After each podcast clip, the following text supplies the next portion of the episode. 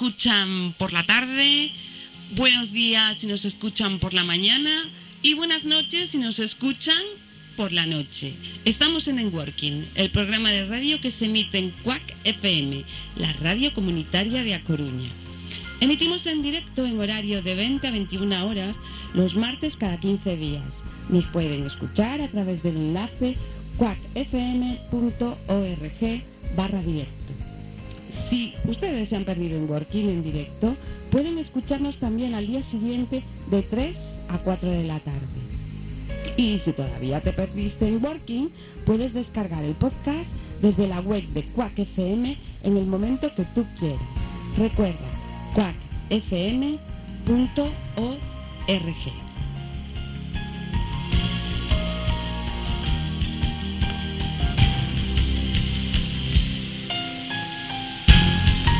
En Working es un programa realizado por tres especialistas en psicología positiva, Gloria Díaz Piñeiro, Pablo Cueva López y Marta Gómez Montero, cuya inquietud es aportar a nuestros oyentes recursos para el bienestar de las personas, empresas y organizaciones.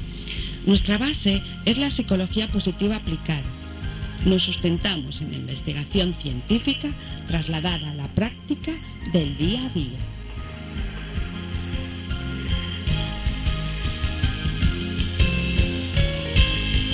En el programa En Working os daremos información, desarrollaremos tertulias, abordaremos casos y haremos entrevistas para que nuestros oyentes puedan conocer la psicología positiva y puedan además aplicarla en el ámbito personal y profesional. La que os habla, Marta Gómez Montero, y todos los que hacemos en Working, deseamos que la experiencia de escucharnos os aporte muchos recursos y sobre todo que disfrutéis mucho mientras estáis con nosotros.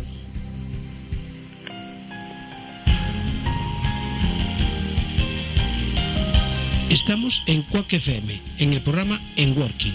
Nos puedes escuchar en streaming entrando en quackfm.org barra directo.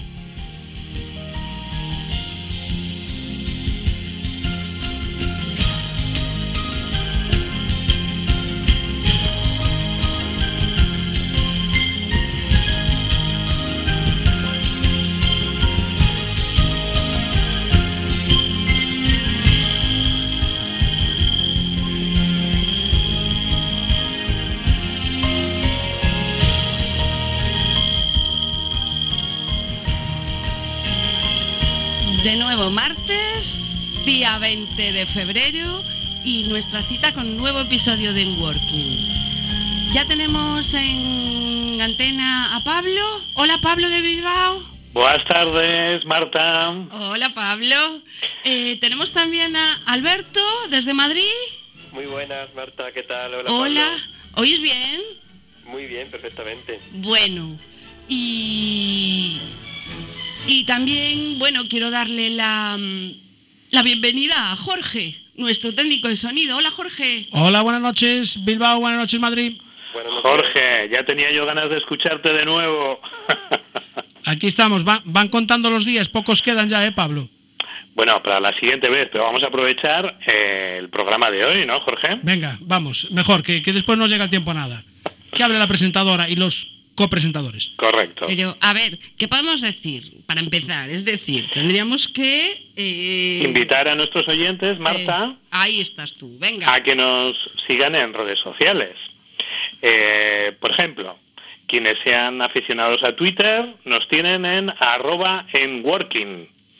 También en Facebook, en la página de enworking-medio cuacfm.org. Si esto fuera poco, tenemos nuestra dirección de mail, programa arroba enworking.es. Y Marta, ¿Qué? una novedad. ¿Cuál? Sorpréndeme. Tenemos sorpréndeme. teléfono de Enworking Bueno, bueno, bueno. Y esto... con WhatsApp para que todos nuestros oyentes nos puedan localizar telefónicamente o nos puedan conectar o enviar sus audios al WhatsApp del atentos 674 550 226. Ah, De todas maneras, pues en cualquiera de las redes sociales encontrarán también el número de teléfono y lo repetiremos en otras ocasiones. Genial. Hoy, ¿de qué va el programa, Marta? Hoy el título es Selección de personal 1, primera parte. Sí, pero Prometemos... espera, pero espera un momento, Pablo.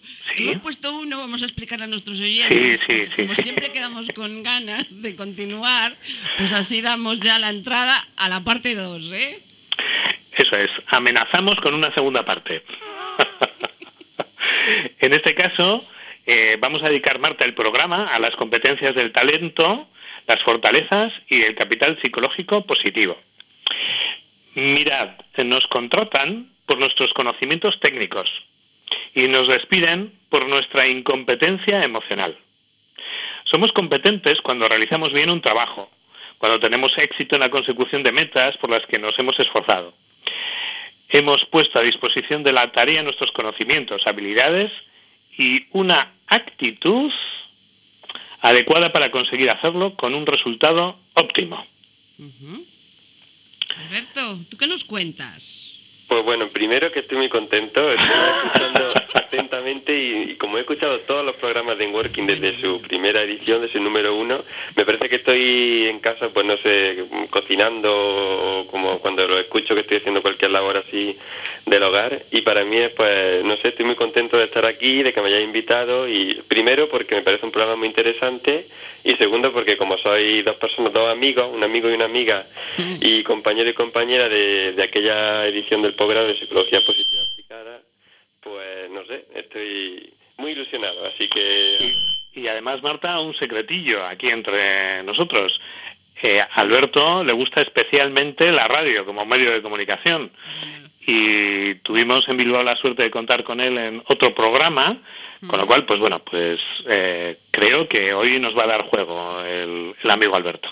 Alberto, ¿nos cuentas algo sobre lo que va el programa? ¿Nos puedes añadir un poquito más? Pues sí, bueno, yo creo que, como estabais comentando, eh, hoy en día las capacidades, ya no solo emocionales, como, como comentaba Pablo, sino en general los recursos psicológicos, eh, pues son cada vez toman más importancia y adquieren más importancia en el ámbito laboral, no solo en la selección o el reclutamiento en esa primera fase de incorporación a una organización, sino al final en el desempeño del día a día e incluso en la obtención de, de eso que se llama ahora la ventaja competitiva ¿no? en, en una organización. Y está muy relacionada pues con desempeñar nuestro trabajo de la mejor forma y además sentirnos bien, que se convierte en eso que, llama- que llamamos nosotros en investigación como la espiral virtuosa. Y bueno, pues yo creo que el siglo XXI que está empezando ahora, pues poco a poco va a ir encaminándose hacia eso, hacia más lo que se denomina capital psicológico y un poquito menos a eso que se ha estado mm, ha estado muy focalizado en general en el ámbito organizacional en estos años atrás, el capital financiero, tecnológico, el capital social, el capital humano y ahora pues vamos un poco más hacia los recursos psicológicos. Ah, genial, porque además es que eh, hoy podemos ser aptos para un puesto de trabajo, ¿no? Pero, a ver, no para siempre, es decir, hay que reciclarse constantemente y, bueno, el caso es que hoy en Networking sugerimos la identificación de fortalezas humanas, capital psicológico positivo e incluso la inteligencia emocional. Y le daremos importancia en el ámbito empresarial. Hablamos de pilotar la selección de personal, que es lo que nos ocupa el programa de hoy, en torno a estos tres bloques y dialogaremos sobre las ventajas y su correlación con el desempeño óptimo. ¿Mm? Pero Marta, nuestros oyentes estarán un poco expectantes porque hay una tercera voz hoy que nos acompaña, Sí. la de Alberto, Sí. y no le hemos presentado. Pues venga, anímate. Yo me animo, me animo porque efectivamente pues nos conocemos desde hace años, ¿no? Eh, pero, pero además de buena gente, Alberto Ortega Maldonado es psicólogo especialista en psicología positiva aplicada. Es docente e investigador en el equipo WANT de Prevención Psicosocial y Organizaciones Saludables de la Universidad Jaume I de Castellón, donde coincidimos con él y donde entablamos la amistad, ¿verdad, Marta?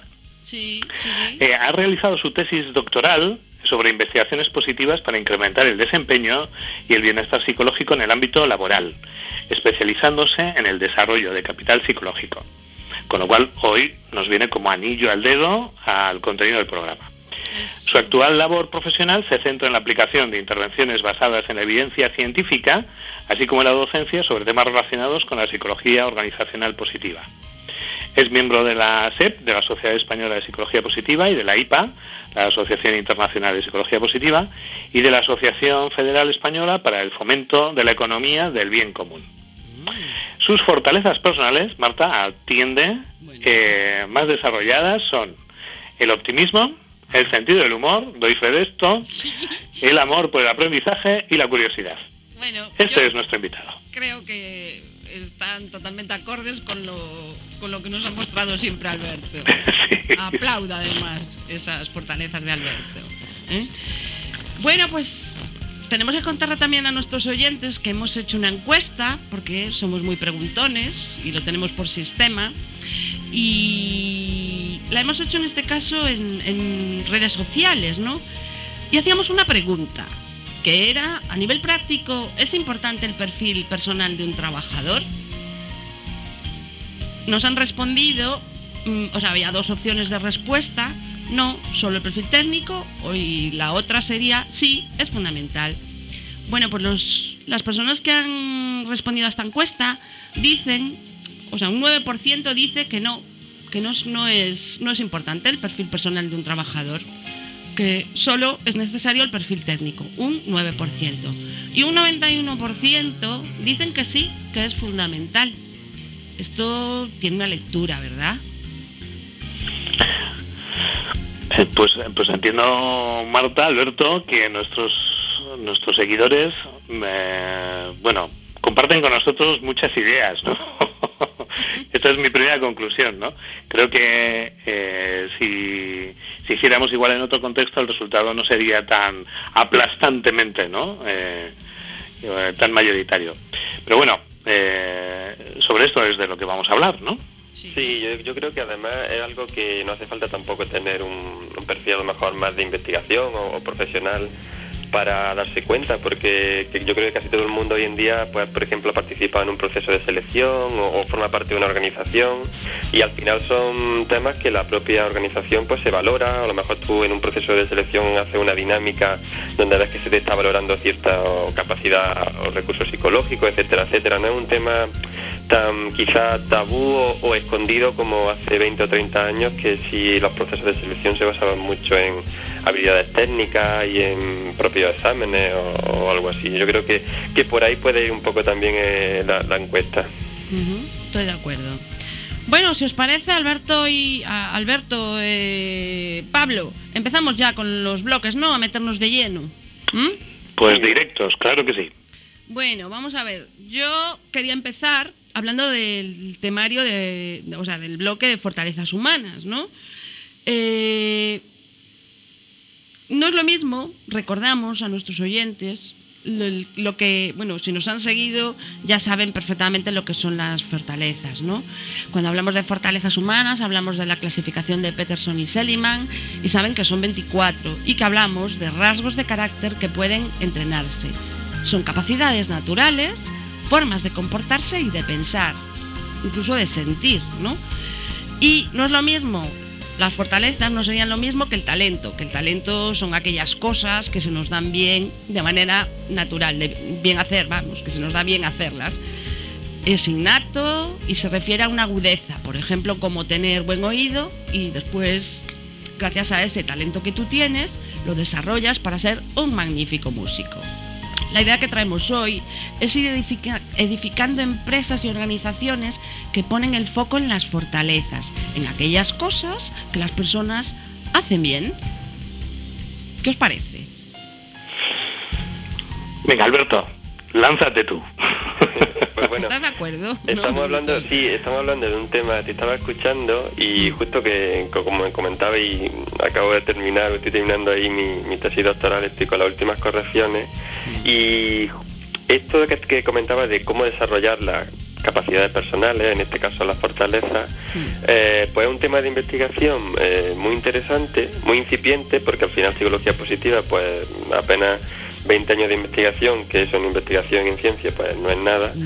Y, además yo creo que, aporta mucho valor, porque claro, eh, la principal fortaleza, valga la redundancia, de, esto es que no solo es importante a la hora de seleccionar a gente para que forme parte de nuestra organización, sino que luego una vez que formen parte de ella, se pueden desarrollar, o yo diría casi que se debe desarrollar esas capacidades, tanto las fortalezas personales como el capital psicológico, que desde el punto de vista teórico y, empírico de la investigación, pues eh, son eh, tienen diferentes grados de estabilidad, por así decirlo, es decir, las fortalezas personales cuesta un poco más desarrollarlas, es decir, hay que hacer una intervención un poco más extensa en el tiempo y profunda, pero eh, son un poco más, bueno, son bastante más estables y, ese cambio permanece mucho en el tiempo. Por ejemplo, el capital psicológico está mucho más centrado en desarrollar habilidades relacionadas con conseguir objetivos concretos, tareas concretas y, un poco se va retroalimentando, ¿no? Unos recursos más estables van retroalimentando a unos menos estables.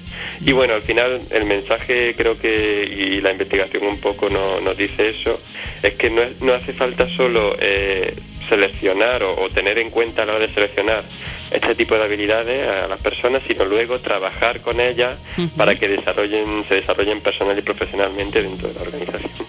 En cuanto a la selección de personal, lo normal viene siendo hacer un análisis previo del puesto de trabajo a cubrir, ¿no? Se identifican las tareas que se desarrollan en ese puesto, se localizan las competencias y nos ponemos a buscar a la persona que pronosticamos lo hará mejor. Buscaremos a la persona por lo que sabe hacer. ¿No? Esa es mi, visión. Y actualmente, pues hombre, el mercado está bastante más, es bastante más complicado, ¿no? Y los puestos de trabajo no son estáticos, así que lo deseable es que además de haber hecho, de saber hacerlo, perdón, pongamos el foco de atención en el potencial de la, de la persona, en lo que sería capaz de hacer, ¿no? En todo un abanico de flexibilidad tremendo viene siendo eso, ¿no?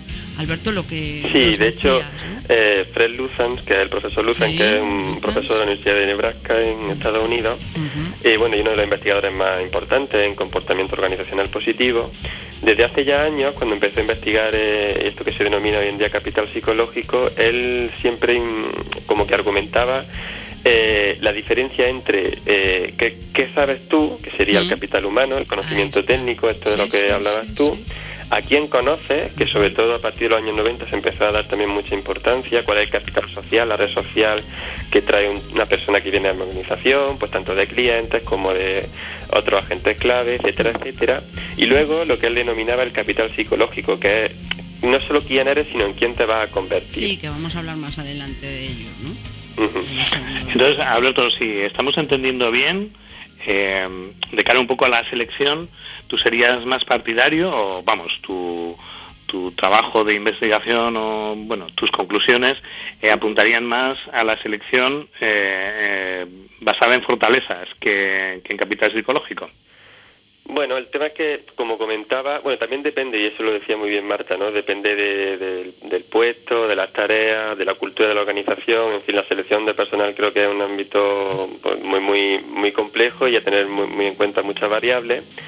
Pero yo, eh, respecto a lo que comentaba antes, ¿no? quizás las fortalezas sí son más estables en el tiempo. Entonces tú puedes decir, bueno, pues yo, o pensar, yo necesito a alguien que sea, como comentaba antes, mi fortaleza, ¿no? Porque sea muy curioso, o que sea muy amable, porque a lo mejor es un puesto de cara al público, o porque me interesa esto, ciertas fortalezas que se alinean con las propias fortalezas de la organización, que también es muy interesante valorarla y evaluarla, o con mis propios valores y cultura organizacional. Y luego, eh, una vez que esa persona ya está dentro y forma parte de la organización, eh, preocuparse también para decir, vale, incluso se puede valorar y, tener en cuenta la selección, ¿no? Pero yo creo que es más interesante una vez dentro decir, bueno, para esta persona, ¿qué proyecto va a llevar a cabo? ¿Qué puede aportarle la organización a esta persona? Que, yo creo que es una pregunta muy interesante que se deberían de hacer las organizaciones. No tanto qué puede aportar esta persona a mí, sino qué puedo aportarle yo a ella para que desarrolle su proyecto profesional y sus capacidades y sus habilidades y de esa forma no solo se beneficie esa persona, sino me beneficie yo como organización. Y, hacer ese juego sinergia, de sinergia que al final es, lo que comentaba también al inicio, esa espiral virtuosa que, lleva a la... Porque a una ventaja competitiva, y esto por qué, y lo decía también el profesor Luzan desde el principio, ¿por qué es una ventaja competitiva? Porque al final lo único realmente inimitable es la capacidad y la habilidad humana. Porque la, no sé, el capital financiero, el capital tecnológico, todo eso se puede imitar. Tarde o temprano alguien hará una máquina igual que la mía o, un programa informático igual que el mío, pero sin embargo, que una persona esté a gusto en su organización, se desarrolle, desarrolle sus capacidades y sus habilidades, incluso haya ese contagio emocional y, e incluso a veces de, la propia cultura, en la propia cultura de la organización, eso es inimitable, así que eso es lo que realmente interesa. Es que es, la identidad, cuando hablamos de las fortalezas es, estamos hablando de una identidad intrínseca a la persona, ¿no es así? Claro, y, bueno, si decías tú antes que comparando con el talento, eh, la fortaleza eh, el talento es innato. Es verdad que, hay también investigación al respecto de, cuánto de porcentaje hay de innato, de genético, ¿no? En todo este tipo de recursos psicológicos. Está claro que hay un porcentaje, pero lo interesante, incluso también cómo afecta a la sociedad, a la cultura en la que vives, pues no es lo mismo vivir en un país económicamente estable y desarrollado que en un país que está destruido por la guerra, ¿no? Como conocemos actualmente, ¿no? Pero lo importante también es que hay un porcentaje, mm, tampoco no se sabe con, precisión, pero tampoco es necesario, ¿no? Pero sí hay una cierta variabilidad en la que depende totalmente de, esa capacidad de desarrollo de la, persona. Evidentemente que el contexto, nosotros somos psicólogos sociales y sabemos que el contexto es un puntal para que se puedan desarrollar, ¿no? O sea, que en, e, ese sentido, Alberto, eh, claro, se habla mucho de, de que la robótica, ¿no? O sea, eh, va a sustituir mucha fuerza de trabajo pues en este siglo, en el siglo XXI, en el que, aunque no nos hayamos dado cuenta, ya hace tiempo que, estamos gastándolo, ¿no? Eh, claro, de alguna forma, eh, el mensaje que habría que transmitir tanto a las empresas como a las personas que quieran incorporarse o que quieran mantenerse en el mercado laboral, precisamente es en esta ventaja competitiva que aporta la humanidad que, que se encuentra detrás de, de estos conceptos que estamos hablando hoy, ¿no? Claro, bueno, yo creo que también hay que saber diferenciar, ¿no? Eh, este, actualmente el, ámbito económico y, laboral pues ha cambiado mucho respecto a la sociedad industrializada del siglo XIX y siglo XX. Hoy está todo muy tecnificado, todo muy tecnológico. Entonces, ciertos trabajos que antes sí se hacían manualmente, pues las máquinas pues lo han suplantado, entre otras cosas porque en algunas ocasiones incluso es más seguro, eh, no solo porque sea más eficaz, sino porque eran trabajos que yo, bueno, pensando en, estos procedimientos de fábrica, ¿no? De inicio del siglo del, siglo XIX y siglo XX, en lo que una persona se tiraba tantas horas, pues antes hasta 15, 16 horas y ahora pues en turnos de 8, de 9 horas, realizando la misma tarea rutinaria, rudimentaria de engranaje o de pasar una pieza, ponerla en otro sitio. Es una, es una tarea que realmente puede hacer una máquina y, y, realmente las capacidades psicológicas donde está esa ventaja competitiva son en otro tipo de tareas, otro tipo de trabajos relacionados con la creatividad, relacionados con eh, la solución de problemas, con las relaciones interpersonales, etcétera, etcétera. Entonces también hay que saber ubicar cada uno de los trabajos y de las actividades profesionales en este tipo de, de, argumentos ¿no? que estamos comentando. Sí, y además, a ver, nosotros lo que lo que argumentamos, ¿no? También es que cuando las personas utilizan sus fortalezas, hacen el trabajo de forma natural, como, o sea, no les cuesta, ¿no? Sienten incluso pues, pues que disfrutan con lo que hacen. Y precisamente disfrutar con lo que hacen englobaría el concepto de engagement, ¿no? que se caracteriza por el vigor, la absorción y la dedicación. Y además, bueno, hemos hablado en alguna ocasión de que las fortalezas personales, al poderse entrenar, para, se pueden entrenar para disponer de más y mejor, ¿no? Pues sí, bueno, yo creo que también vosotros como, como bueno, Pablo y, Marta, ¿no? Como especialistas en psicología positiva aplicada, pues tendréis experiencias de, de trabajar fortalezas. De hecho, las fortalezas personales no se trabajan solo en el ámbito laboral, se trabajan también en el ámbito clínico y de la salud. No sé, Pablo, cómo las trabajas tú o si tienes alguna experiencia eh, o alguna técnica al respecto. También me interesa conocer cómo se trabaja en otro ámbito. Mira, eh, me estoy riendo, Alberto, porque eh, claro, estás cogiendo, estás cogiendo galones en networking. Eh, ya, ya estás adoptando el papel de preguntador. Me parece genial. Es que no me gusta hablar, bueno, sí me gusta hablar, Me pero me gusta encanta. escucharos a vosotros Me también. encanta, porque además, Pablo, deja que. Alberto, deja que me meta, ¿eh? Pablo. Pero es que creo que tú tienes previsto un taller, ¿no? Para desarrollar fortalezas en Bilbao. Sí, sí, porque sí, yo sí, te lo he justo- justo retuiteado, ese- o sea que- Ayer tuvimos una charla pues divulgativa sobre el tema de las, de las fortalezas y este sábado tenemos un taller. Y claro, mi ámbito es el de la salud, esto lo sabe bien Alberto, ¿no?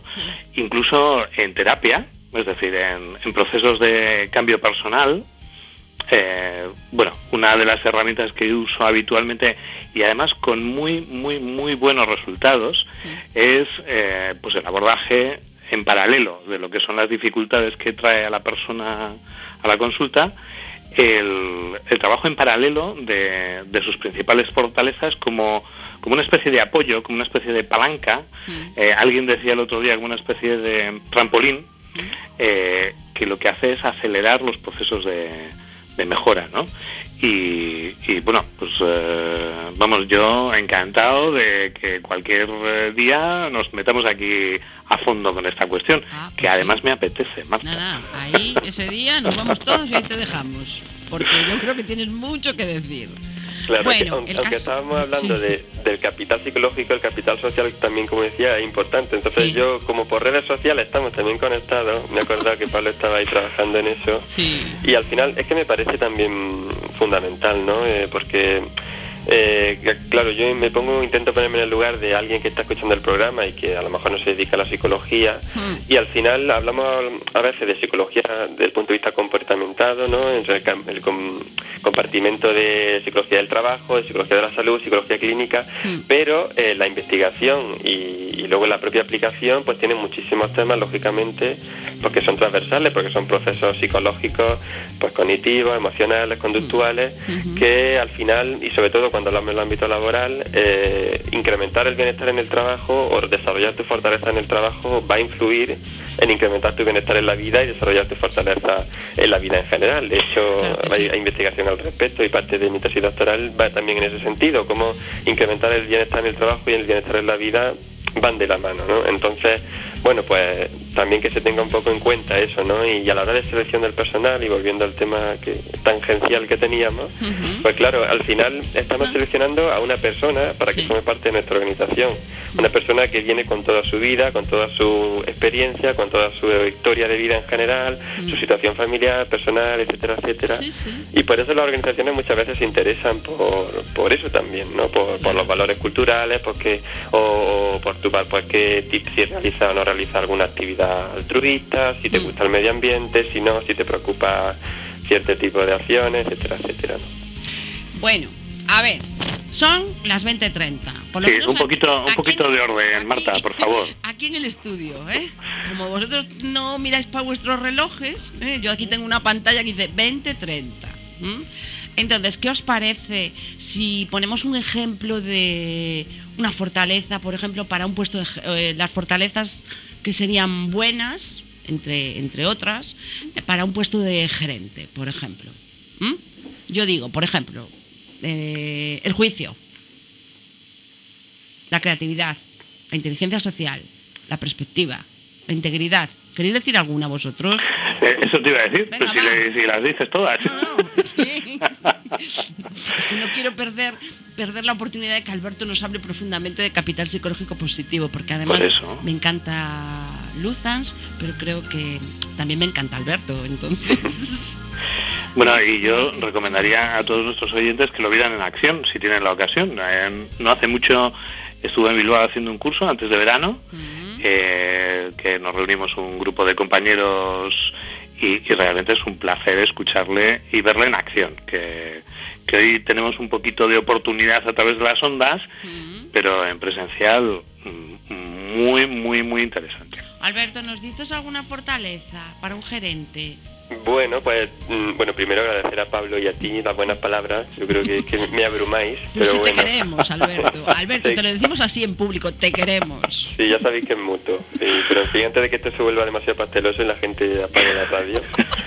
eh, la pregunta que estábamos hablando, bueno, depende de, Yo creo que es verdad que hay algunos, algunas fortalezas relacionadas con la habilidad de liderazgo, con la, por ejemplo, también con la justicia, ese tipo de cosas, muy valorables en una organización, pero depende, siempre va a depender de, del contexto, de la propia organización, del trabajo que se haga.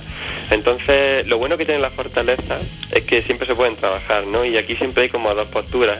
Si trabajar las que uno tiene más desarrolladas o trabajar las que uno tiene menos desarrolladas, ¿no? Entonces, mm, yo creo que no hay una mm, respuesta mm, totalmente exacta, ¿no? Acerca de cuáles son las, las fortalezas que necesitaría una persona que se dedique a gerenciar, ¿no? La, respuesta es muy gallega, creo yo que depende. depende. Esto, esto nos pega muy bien, Alberto. bueno, ¿alguna cosilla más? Porque así ya entramos en, el siguiente bloque. ¿Quieres aportar algo más? Em, em, bueno, a mí la verdad es que después de toda esta eh, mm, bueno, pues perspectiva que le estamos dando un poco a la selección de personal, mm, a mí me gustaría apuntar, aunque pueda parecer un poco paradójico hmm. que la fortaleza, sobre todo de amar, no tanto de ser amado, pero de amar, es decir, de, tener una preocupación humana por las personas que forman parte de tu organización, eh, me parece que es una fortaleza clave hoy en día en, en la dirección y en, los altos ejecutivos. Sí, de hecho hay investigación ahora también en esa línea del amor en el trabajo, aunque suene, claro, no estamos acostumbrados a estos temas, la primera vez que lo escuchas suena como como extraño, pero es muy potente. Y, de la gratitud también, que es muy importante. Y de hecho la gratitud está muy relacionada con, el bienestar a nivel general, ¿no? Y también en el trabajo. Además son es muy potente porque eh, se contagia de, forma más o menos fácil y, además siempre no hay que olvidar lo que llamamos en psicología aprendizaje vicario, que mm. básicamente lo que es el modelo a seguir pues haré yo. Entonces, en el caso de la familia, pues el niño o la niña se fija en sus padres, su padre y su madre, y entonces lo, muchas veces no, no, no basta solo con decir no digas palabrotas, sino no decir palabrotas para que el niño vea que no se dicen palabrotas. Pues igual pasa con, una persona que está en un cargo directivo, ¿no? Eh, no, hace no, no, no, basta solo con decir aquí hay que ser responsable, aquí hay que ser amable, hay que agradecer o tal, sino agradecer, ser responsable y ser amable, porque de esa forma eh, hacia abajo no se, se va un poco ramificando todo, toda la fortaleza, ¿no? Bueno, ¿Qué os parece si hablamos de, Pablo, dinos tú, de capital psicológico positivo? Sí, bueno, fíjate que estaba pensando, digo, lo hemos mencionado varias veces mm. en, esta media hora larga que llevamos de programa, mm. eh, pero yo mm, creo, corregidme si me equivoco, por favor, eh, eh, creo que eh, que no le hemos pedido a Alberto que nos defina eh, qué es capital psicológico para que, pues eso, los oyentes que no estén familiarizados con esto, pues puedan tener un poquito más claro, ¿no? En qué consiste o qué, cómo se compone. Pues nada, le dejamos ahí a Alberto que nos Alberto. un poquito y desarrolle, si nos chivas un poquito de tu tesis, aunque no la hayas leído, eh, estaremos encantados. La verdad es que mm, el capital psicológico no es un concepto mío, eso que quede claro por si acaso. es de Luzas, es de Luzas, que es mi ídolo. Eh, claro, es, un, esto es como un, pequeño cuento que a mí me gusta contar. ¿no? Cuando empezó la psicología positiva, con el famoso discurso de Seligman del año 99, donde él llamaba un poco a, la ciencia psicológica a centrarse un poco más en investigar eh, qué cosas o qué, qué elementos son importantes en la vida de una persona para que florezca, ¿no? Para que tenga una vida plena, no tanto en centrarse en aquello que, está mal, ¿no? Entonces, eh, a raíz de ese discurso, en el ámbito organizacional, se empezaron a realizar una serie de investigaciones en ese sentido. Y el profesor Luzan, eh, como decía, de la Universidad de Nebraska, él llevaba una línea de investigación más comportamental, es decir, se centraba más en investigar acerca de comportamientos, conductas concretas, y un poco adaptó eh, su investigación y, eh, al discurso de la psicología positiva. Entonces, básicamente lo que él buscó a nivel de investigación, nexos empíricos, es decir, que no solo hubiera una teoría, sino también la estadística demostrara, entre diferentes recursos psicológicos. Y primero puso una serie de criterios, pensaron él y su equipo una serie de criterios, pues que, que fuera medible, normalmente a través de test o evaluaciones psicológicas, ¿no? Eh, también pues que, fuera desarrollable a, través de intervenciones y que estuviera muy relacionado con el desempeño y con el bienestar en el trabajo. Entonces, pues, después de una serie de investigaciones, eh, llegaron a la conclusión que hay cuatro recursos que son los que conforman ese capital psicológico, ¿no? El primero es la autoeficacia, que son unas creencias que, bueno, todo esto también, eh, otro criterio era que estaba basado ya en investigaciones anteriores, ¿no? Sí, porque ahí Entonces, eh, Bandura, ¿no? Efectivamente, la autoeficacia, que ya venía investigando la eh, Bandura, ¿no? uno de los grandes psicólogos del siglo XX, pues eh, se centra o, significa pues aquella, aquellas creencias que tenemos cuando realizamos una tarea, cuando queremos conseguir, por ejemplo, un objetivo, eh, pues pensar en que realmente voy a ser eficaz, voy a ser capaz de, conseguirlo y voy a poner todo el empeño para ello, ¿no?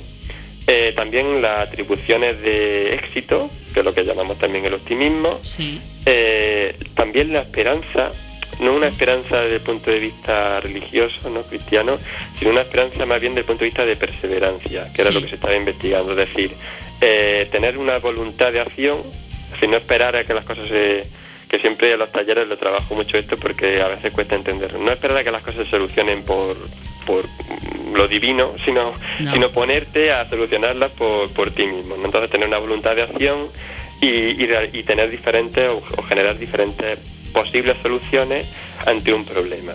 Y esto conecta con el cuarto elemento que es la resiliencia, que es pues la capacidad de salir fortalecido cuando hay problemas eh, y bueno, utilizar la adversidad y crecer la adversidad eh, pues para transformarte y, y, crecer ¿no? personalmente. Entonces, bueno, se ha investigado que todos estos cuatro elementos, repito, autoeficacia, optimismo, esperanza y resiliencia, influyen eh, pues tanto en lo que se llaman actitudes positivas en el trabajo, pues, por ejemplo el compromiso, el engagement, la satisfacción, el bienestar, también influyen en reducir eh, unas actitudes que no son muy deseables, como por ejemplo las actitudes de cinismo, el asentismo laboral, el presentismo, el deseo de abandono de la propia organización, incluso el estrés, el estrés y la ansiedad, es decir, que el capital psicológico interesa pero también a nivel eh, comportamental, tanto lo que se llaman comportamientos cívicos, que son, pues, por ejemplo, dar la milla extra, lo que hablábamos antes, ¿no? de la gratitud, de realizar tu, trabajo, sentir la organización como, como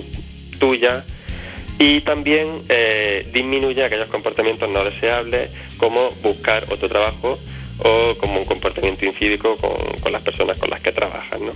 Y sobre todo, además, pues hay indicios de que repercute en el bienestar de las personas en el trabajo y en su desempeño.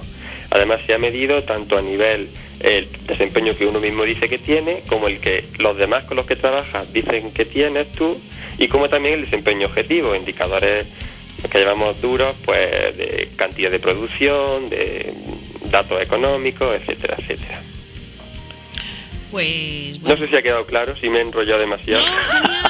Si es que yo creo que eran temas. Después hay, hay que ir trayendo a personas, te volvemos a invitar.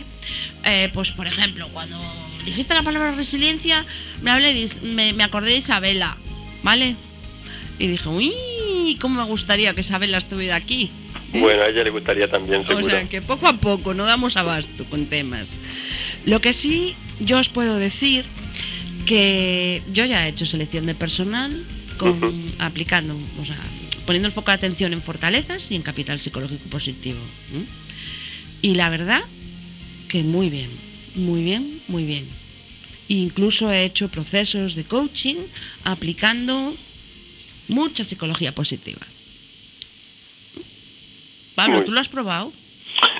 No, no, no, no, no, no. en el ámbito de, ya sabes, eh, ya sabes que no es eh, no es el tema de las organizaciones o de la selección de personal mi, mi ámbito de, actuación, ¿no?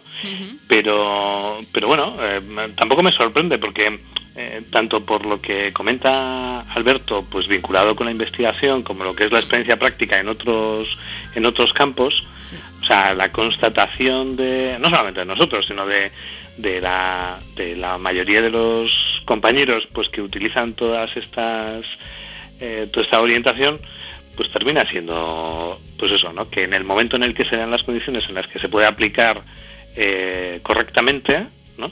pues los resultados son son espectaculares ¿no? y entonces en ese sentido bueno pues eh, también hay una parte de de petición de, de, apuesta, tanto a los profesionales como a las, como a los, las organizaciones, para que bueno, pues los temores que les, eh, que les pueda dar, ¿no? El, el, introducir estos contenidos que ya no son tan nuevos, ¿no? Pero que, pues que igual es la primera vez que se pueden producir dentro de su organización, pues tienen, tienen claras ventajas y, y, la, y los, y, la propia investigación pues avala, avala esa sí. línea, ¿no? Sí, de hecho, yo creo que lo interesante también, eh, lo que comentaba, ¿no? Una vez que ya se selecciona, ¿no? Se pasa ese, ese proceso de selección, eh, la, inter, la, investigación que hay de, en intervenciones para desarrollar el capital psicológico eh, fundamentalmente está basada en lo que llamamos o denominamos microintervenciones, que son básicamente un taller de un día o de dos días, pero algo muy intensivo, es decir, que ocupa poco tiempo, que ya sabemos que estamos hoy en día en el contexto económico y social, ese contexto buca, ¿no? que se llama, de, lleno de, de, inestabilidad y donde todo es muy demandante, el recurso casi más principal de todo el mundo y de todas las organizaciones es el tiempo. Sí. Entonces, si somos capaces de, de ser lo más óptimo y eficaces posible cuando realizamos una intervención, es decir, generar resultados y efectos positivos con el mínimo tiempo posible, pues eso que ganamos, ¿no? Y entonces se convierte todavía más en esa ventaja competitiva. Ups. Bueno, son las 20.43. ¿Mm? Seguimos sí. en En Working. ¿Mm? En Quack FM. Y, y hablando de, de, que el tiempo es oro, Marta. Sí. ¿Qué tal vamos? Vamos genial. ah, vale, vale. Nos, nos, bueno, vamos a ver. Teníamos previsto 15 minutos para este bloque. Pero como sé que tenéis muy buenas conclusiones siempre, así nos podemos extender un poquito más en, bueno, en lo que nos quedamos cada uno de nosotros de lo que hemos hablado en el programa de hoy, que a mí me gustaría que hubiera durado tres horas. ¿Mm? En fin. Bueno, pero para eso había una segunda parte, ¿no, Marta? Pues, pues claro que sí. Ahora ya vamos a poner todo así. ¿eh? Bien. Hombre, a mí, eh, si me dejáis empezar. Sí, claro. Eh, me, igual me quedo con esto último, Marta, Alberto. Eh, el, el, señalar cómo esas microintervenciones de las que hablaba Alberto, ¿no? que pueden ser igual la cara más visible o lo que inicialmente eh, pueda estar más fácilmente al alcance de muchas organizaciones, puede ser un, un buen camino por el cual empezar ¿no? a, a, dejarse a dejarse llevar ¿no? y a aplicar un poco todas estas cuestiones de las que estamos hablando. ¿no? Sobre todo con, con, la idea, no sé si tanto de seleccionar, de emplear una selección, que eso es un momento en el que pues, la organización tenga, eh, tenga ese planteamiento, pero sobre todo en lo que comentaba Alberto, ¿no? que, que es el trabajo más o menos constante vinculado con, con mantener elevados o cada vez más elevados niveles de capital psicológico ¿no? dentro de lo que es eh, pues las personas que componen una organización. Pues sí. Eh, a ver, yo también, bueno, tengo una conclusión breve, ¿no? De lo que me quedo con el programa de hoy. Como Alberto no tiene tantas oportunidades como nosotros de, estar en la radio, aunque estás invitado siempre que quieras, no tienes más que decírnoslo. Te dejamos para el final, para que te explayes, porque estoy viendo el reloj y vamos fenomenal de tiempo. ¿m? Muy bien.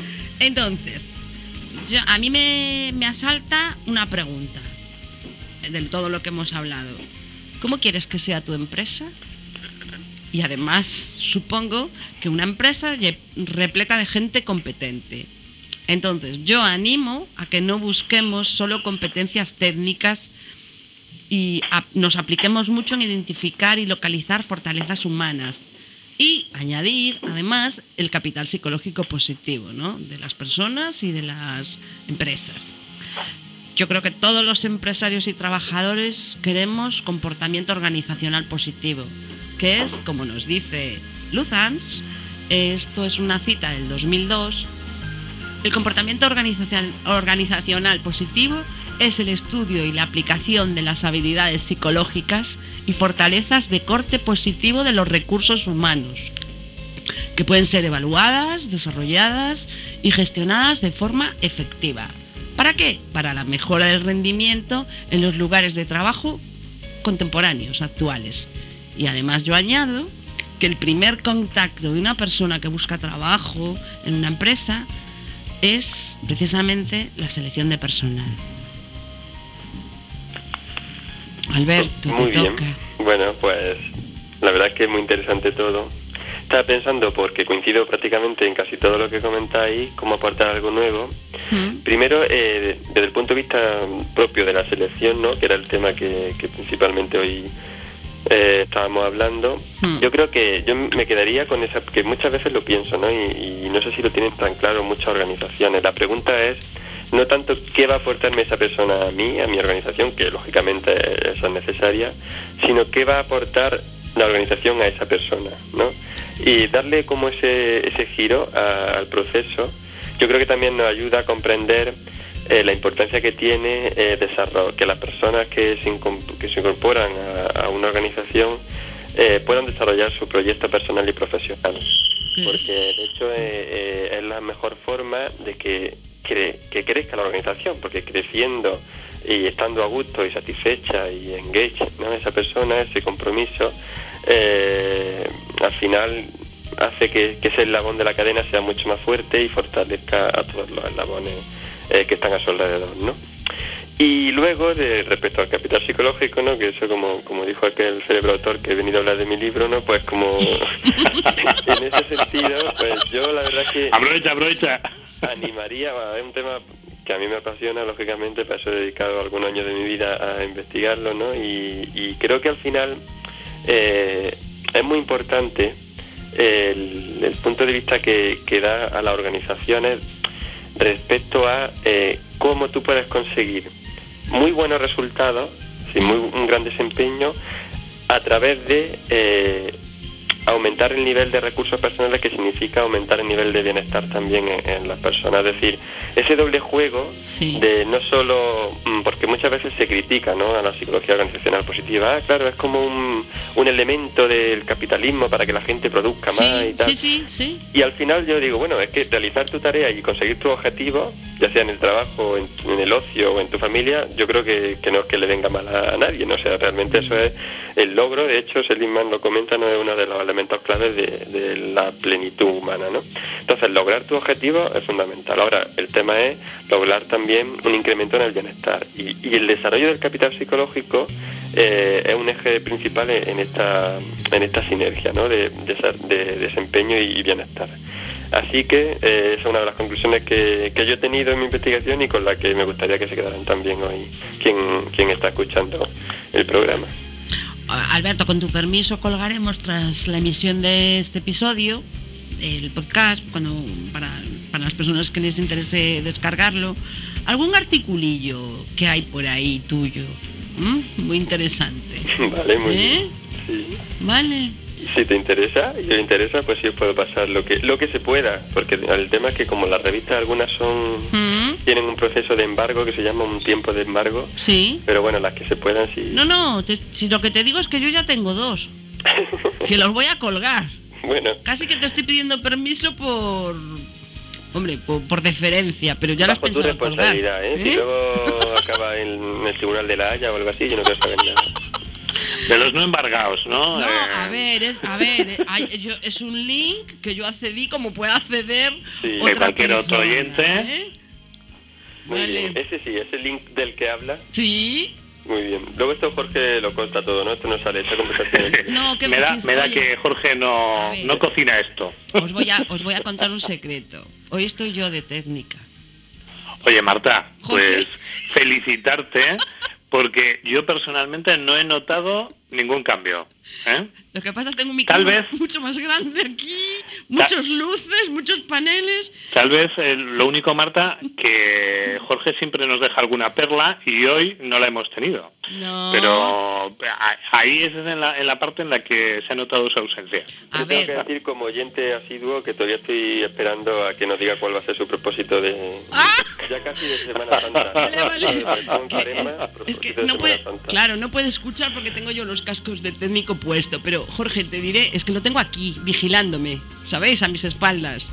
Jorge, preguntan por aquí cuál era tu propósito, cómo ibas en tu propósito. Casi que te voy a poner los cascos, que tienes 30 segundos para contarlo. Pues- esto, esto es pillarte a... Eh, eh, me pilla así. A yo- traición. Yo, yo vigilando, eh, ¿sabes qué pasa? ¿Por qué está de técnico? Porque la voy a tener de técnica suplente o a lo mejor incluso en propiedad. El sábado vamos a retransmitir un rally aquí en Coruña en, en el programa en boxes. Y va a estar de técnica suplente o, ya te digo, a lo mejor de técnica titular. Y por eso hoy dijo, pues me hago yo el programa. Digo, vale, muy bien. Jorge, te has vuelto a librar, no nos lo has contado. El Lo dejaremos para dentro de 15 días. Era, era que ser mejor persona y, Ah. y creo que lo estoy consiguiendo, eh, me parece. Marta me lo dice, pero bueno, yo creo que es por hacerme la pelota. ¿eh? Venga, os dejo con ella. Un abrazo. Bueno, tenemos que despedirnos Oh, qué penita. hoy además eh, quiero meter algo adicional, que es un pequeño homenaje a una persona. Entonces necesito esos dos minutos últimos del programa. Así que Pablo, tienes ahí dos minutos tú para despedirte de los oyentes. Yo sí que me voy a despedir de Alberto. Muchas gracias por estar con nosotros. Ven más veces. Muchas gracias a ti, Marta. Muchísimas gracias. Además, Marta, date cuenta que eh, nos ha demostrado ya no solamente su capital psicológico, que esto ya lo conocíamos de antes, Sí. sino sus habilidades como presentador. Impresionante. Yo me doy de baja de esto y os lo dejo, de verdad. Me encanta, me encanta. Y bueno, Pablo, por si no me da tiempo, porque como siempre colgamos los teléfonos, un beso muy fuerte también para ti. Y hasta 15 días, hasta dentro de 15 días, todos los oyentes. Eso es. Cuéntanos un poco, a ver, ¿cómo pueden acceder al podcast? Bueno, en principio cosas? a través de la página web de Quack FM eh, y lógicamente, como hemos dicho al principio, a través de las redes sociales en las que en Working ya está. En nuestra cuenta de Twitter de arroba en Working y en la página de en Working-medio eh, quackfm.org en Facebook. ¿Mm? O sea, y bueno, el próximo programa es... Dentro de el 15 días. martes 6 ya de marzo. 6 de marzo. Bueno, pues nada, vamos a poner una sintonía que no va a ser hoy la del la del la habitual del programa y bueno, pues entramos ya porque Perfecto. hacer algo. Muy bien. ¿Vale? Besos. Un abrazo. Besos. Chao. Chao. Eh, hoy es un día diferente. En Working termina con la marcha Re- Radetzky de Johann Strauss, padre, en memoria y homenaje a Gloria Montero. Pieza que me sugiere fuerza, elegancia, precisión, unión, alegría y la intensa imagen contigo durante algún concierto de Año Nuevo en el que me enseñaste que solo podíamos acompañar a la orquesta con nuestras palmas, cuando el director de la misma hacía exactamente una señal. Aprendí que es, las, que es lo que es una sincronía perfecta.